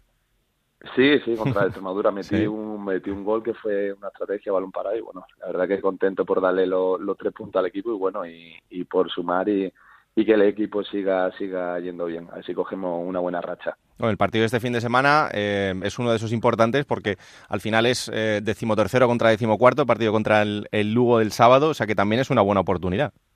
Sí, una buena oportunidad. Nosotros sabemos que que un partido ya no ya no por el Lugo todos todos los partidos como te he dicho ahora la segunda vuelta así cada vez son más importantes no y bueno un rival que tenemos justo justo detrás que nos va a poner la cosa muy difícil. De hecho allí ya en, en el en el campo del Lugo ya ya perdimos 3-2 y bueno, eh, como no salgamos al, al 100% y, y todo y concentrado desde el primer minuto, nos va a poner las cosas muy difíciles y, tenemos que salir a, ganar ya que se queden los tres puntos en Soria. Hmm. Mm, por esto que conseguisteis la temporada pasada y que, y que tuvo un mérito increíble por el final de temporada, aunque luego no se consiguiera el objetivo del, ascenso, pero solo estar ahí peleando hasta el final yo creo que ya tenía un meritazo. Em, ¿Eso os ha supuesto un poco de, de ansiedad este año, por, sobre todo por la gente, ¿no? Por decir, hostia, pues el año pasado hicieron esto, ¿por qué no lo van a repetir? Pero claro, es que eso no es nada fácil. Bueno, eh, yo pienso que lo que hicimos el año pasado es algo muy, muy, muy, muy complicado. Hmm. Muy complicado, de hecho, ya no solo el hecho de, de meternos en los playoffs, sino creo que, que, estuvimos de, de 42 jornadas, estuvimos 30 y pico en, metidos en los puestos de playoff. Tuvimos una regularidad muy buena. Y bueno, sí que es verdad que, eh, que a lo mejor la gente cuando llega aquí en pretemporada y los partidos pretemporada me acuerdo que hicimos unos partidos muy buenos contra dos equipos de primera que le ganamos y escucha esa, esa ilusión, joder, pues ya el año pasado estuvimos cerca, este año sí que podemos dar el salto y subir de, categoría. Pero bueno, es que la segunda división es muy, muy, muy difícil, es muy complicada y nosotros nuestro objetivo sabemos cuál es, que es primero luchar por esos 50 puntos y ya, pues bueno, a raíz de ahí soñar y soñar e intentar trabajar para, para cosas eh, mayores, pero como, como digo siempre desde principio de temporada, nuestro objetivo tiene que ser y en la permanencia y en, y en hacer los 50 puntos cuanto antes. Hmm. Mm, preparando esta entrevista eh, y viendo un poco sobre tu, sobre tu historia, eh, al final tu historia como futbolista, tu carrera, es la de, la de mucha gente que son obreros del fútbol y que tienen que tener eh, muchos pasos para llegar hasta, cumplir el sueño ese que, tenías de niño. Pero tú lo ves ahora con perspectiva y todo lo que has conseguido en todos estos años con tu esfuerzo es todo lo que soñabas de niño en el fútbol. Sí, sí, para mí, bueno, está claro que de niño no te voy a engañar, cualquier sueño es jugar eh, en, primera división, ¿no? En mm. primera división, está claro. Pero yo sobre todo era, más que eso, incluso era ser futbolista, ¿no? Y vivir de esto que a mí, desde que tengo uso de razón, de razón en una profesión que, que me apasiona, ¿no? Eh, yo no o sea, yo cuando de chiquitillo ya tenía un balón en los pies, estaba todo el día jugando al fútbol y yo no tenía otra cosa en la cabeza que, que, era cumplir mi sueño que el de ser futbolista y bueno gracias a Dios pues pues lo he, lo he cumplido y, y la verdad que bueno como bien dice en el tema del fútbol hay mucho mucho obreros que tienen que, que trabajar más para, para llegar a, arriba y bueno y la verdad que en ese sentido sí, sí que estoy orgulloso porque me considero una persona que que no le han regalado nada y que todo lo que tengo y, y, y lo que soy y a dónde he llegado creo que, que me, lo he trabajado yo, ¿no? Hmm. Lo que sí debe ser es alguien con las ideas muy claras, porque tener 16 años, estar en la cantera del Málaga y de repente decir, yo me vuelvo al palo a jugar porque aquí no me divierto, eh, para tomar esa decisión hay que tenerlo muy, muy claro, ¿eh? Sí, sí, como te digo, llevaba seis años ya en el, en el Málaga, en la cantera, y, y la ilusión y esa felicidad que tiene un, un, un chico de, de, jugar al fútbol se me había perdido, se me había perdido y, y y ya iba, eh, iba al entrenamiento, pero no iba con esa ilusión y con esa gana, iba al entrenamiento como el que va al colegio, ¿sabes? Hmm. Y bueno, tomé ese paso, esa decisión que buscaba más eh, la felicidad y volverme a encontrarme feliz con el fútbol. Y bueno, y decidí irme al, al palo. Estuve un, un añito ahí en juveniles con, con mi amigo y mi compañero. Y ahí, pues mira, pues siendo más feliz, pues a lo mejor sí que recupera ese, ese nivel o ese mejor nivel que tiene. Y de ahí ya me fui al, al Getafe, al, al juvenil del Getafe. Mm. Es que yo creo que ahora también por el, por el nivel de profesionalidad en la que metemos a, los niños desde muy pequeños en el mundo del fútbol, a veces nos olvidamos de eso, ¿no? Del, disfrutar y también un poco de, ese fútbol de la calle que, se ha perdido. Sí, sin duda, sin duda. Yo creo que eso es algo muy importante y a los padres, sobre todo a, a los pequeños que me vienen a hablar o que me dicen los padres, bueno, que aconsejale a mi hijo, que es lo que le diría eso. Y yo le digo que, que se divierta al fútbol, que se divierta al fútbol, que el fútbol eh, una felicidad y una alegría. No a un chico de 12, 11, 13, 14 años no le puedes inculcar una serie de cosas de pauta como si estuviera en el colegio, meterle en la cabeza algo como si fuera un robot, ¿sabes? Creo que el fútbol, sobre todo en esa edad de disfrutar y, y, ser feliz, ¿no? Y ser mm. feliz.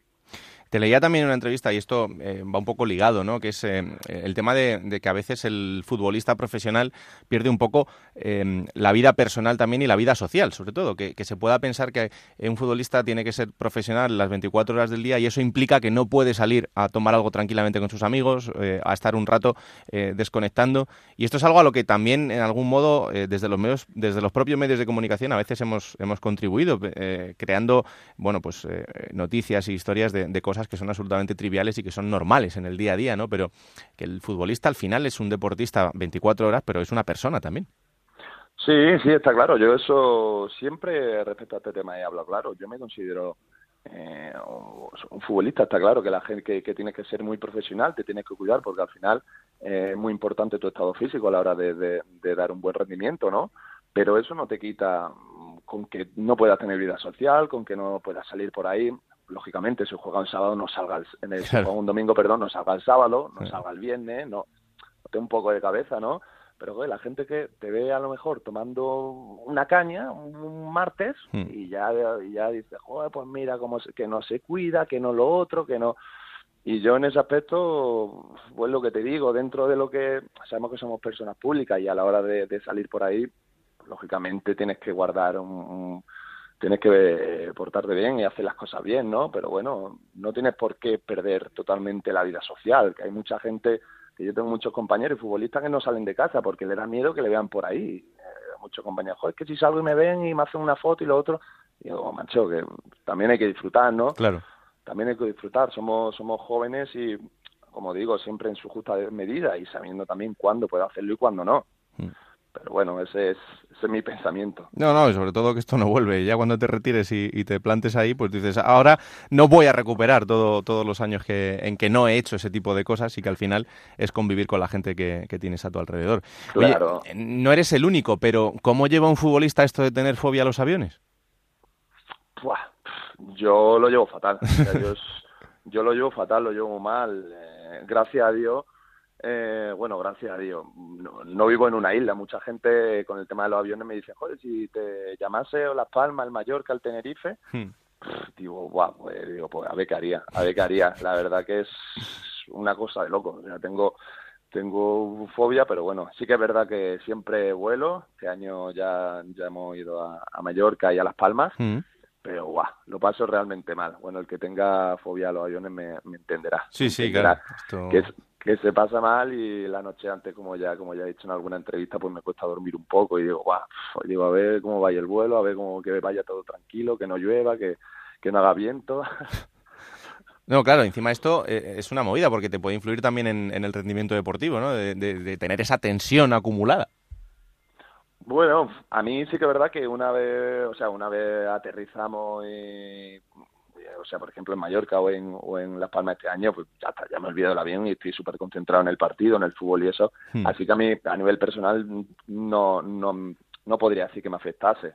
Pero sí que es verdad que el día, el día antes y el día del vuelo y en el vuelo sí, sí lo pasa más. Y aparte el tema del fútbol, que que algunos compañeros del vestuario es un poquillo, perdón con la palabra, pero cabroncete, voy a dos horas y media metiéndome caña, oye, casi esto uh, se está empezando a mover. Esto parece que se mueve, esto no va bien.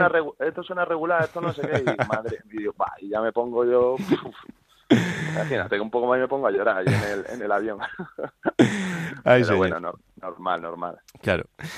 Pues Alberto, que ha sido un placer conocerte y, tenerte aquí en, nuestro programa, que, haya mucha suerte este fin de semana en ese partido frente, frente al Lugo, Numancia Lugo, sábado 4 de la tarde y sobre todo que haya mucha salud para, toda la temporada, que al final es lo más importante, ¿vale? Vale, pues muchísimas gracias, un, un abrazo enorme.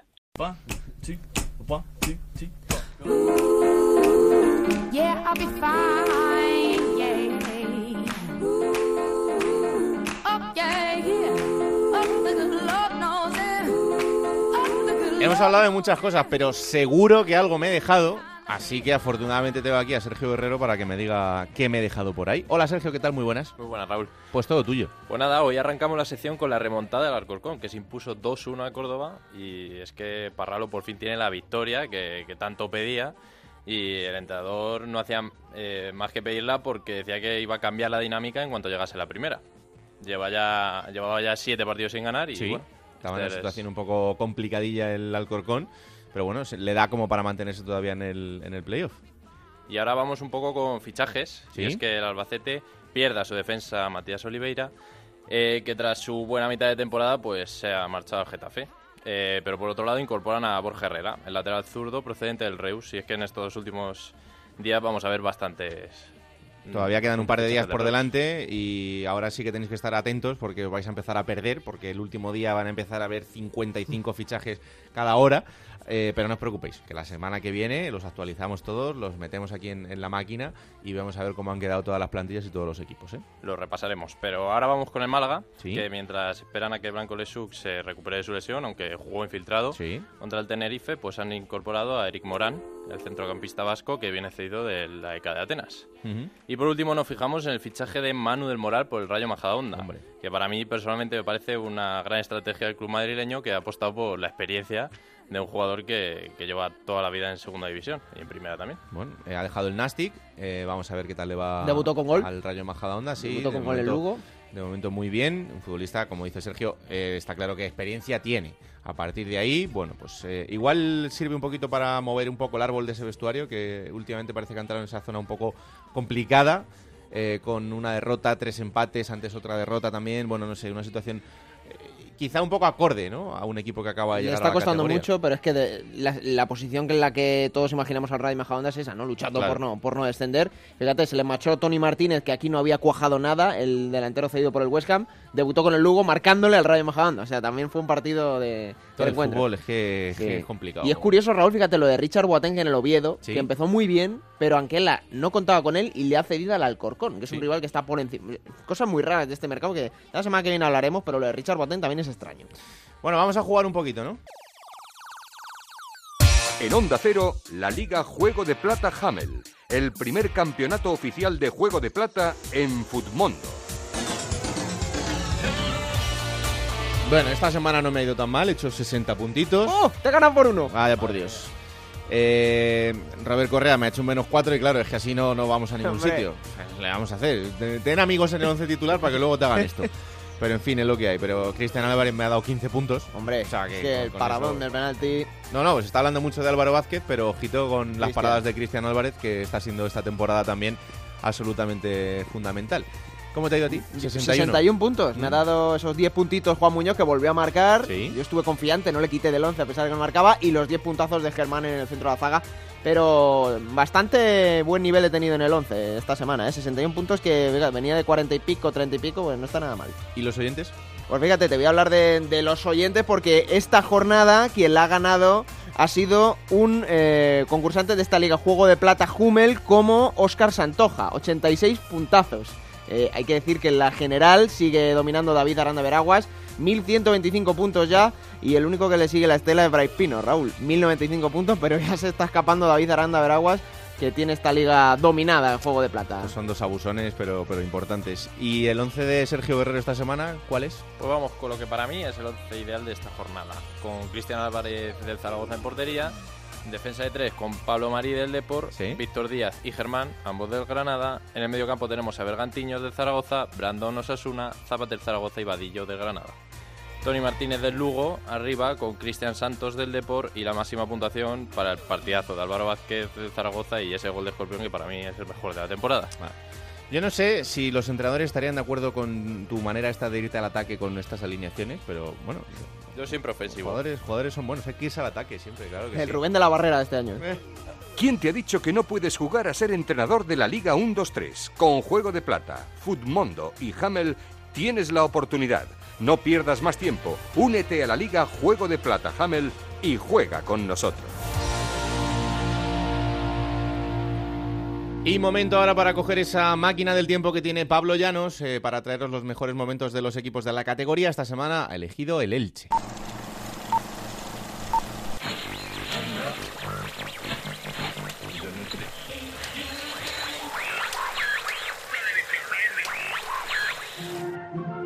...25 de octubre del año 2017. La actualidad española gira en torno a la independencia de Cataluña. Putin envía un emisario para apoyar la postura secesionista argentina. Relanza la empresa petrolífera IPF, Prigioni.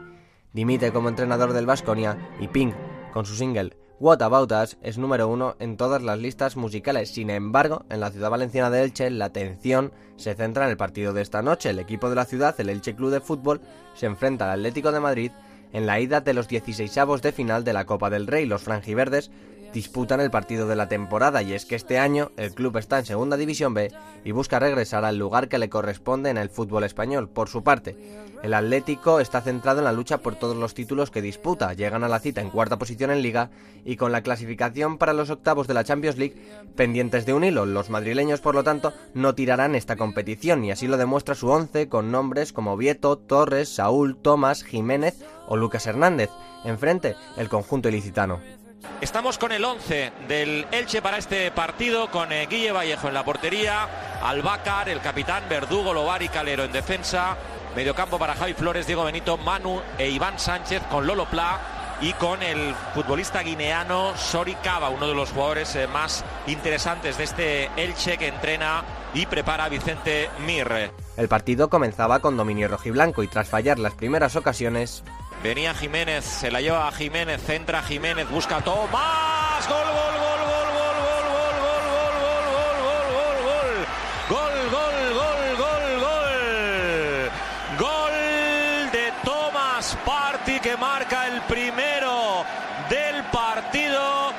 La primera parte acabaría con este resultado, pero el Elche iba a poner toda la carne en el asador e iba a demostrar que no estaba en la división del fútbol español que le correspondía. Ojo a Lolo Pla, gol, gol, gol, gol, gol, gol, gol, gol, gol, gol, gol, gol, gol, gol, gol.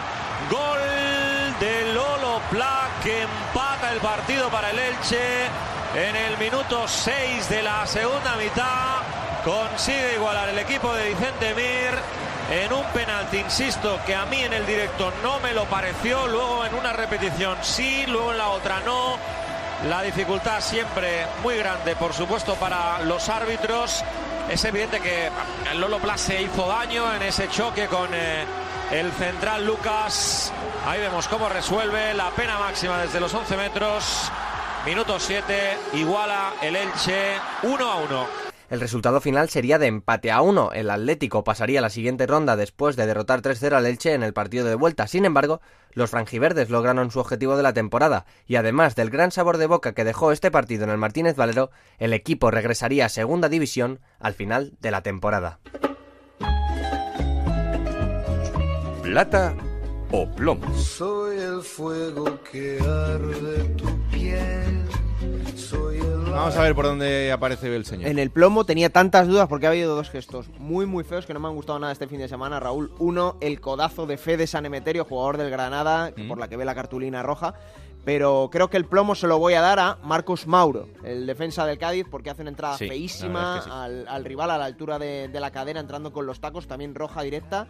Eh, bueno, se le cruzaron un poquito los cables al argentino, al defensa del Cádiz, así que el, el plomo va para Marcos Mauro. ¿Y la plata? La plata, eh, estabas hablando Tora de Cristian Álvarez, es verdad que fue probablemente el capital eh, de esa victoria del Real Zaragoza contra Oviedo, pero es que no queda otra que dársela a Álvaro Vázquez.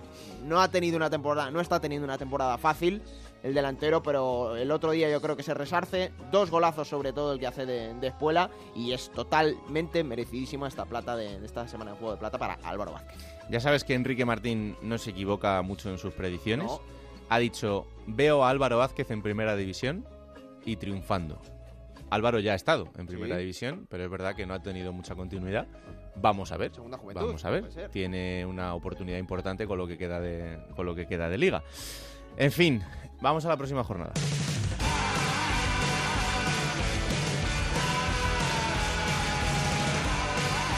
Que será la 24, ¿con qué horarios? Y que va a arrancar el viernes, Raúl, en la Rosaleda a las 9 de la noche, Málaga, Almería. Para el sábado a las 4 de la tarde, Numancia, Lugo. A las 6, dos encuentros. El Rayo Majadahonda en Nastic de Tarragona y el Córdoba Albacete cerrará la jornada sabatina a las 8 y media en Riazor, el Deportivo Tenerife. Para el domingo a las 12 del mediodía, Mallorca Alcorcón. A las 4 de la tarde, Real Oviedo Cádiz. A las 6 el Osasuna Granada, el partidazo de la jornada.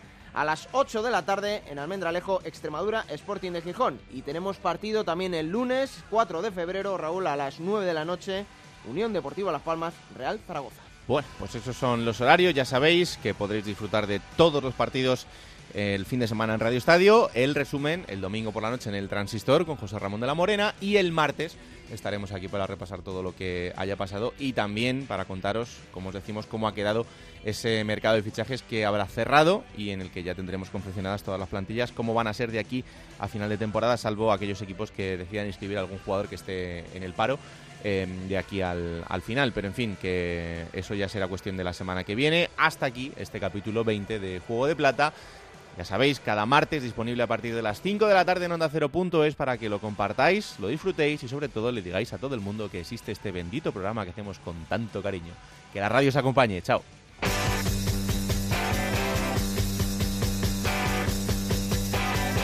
Raúl Granado, Alberto Fernández, Ana Rodríguez. Juego de Plata.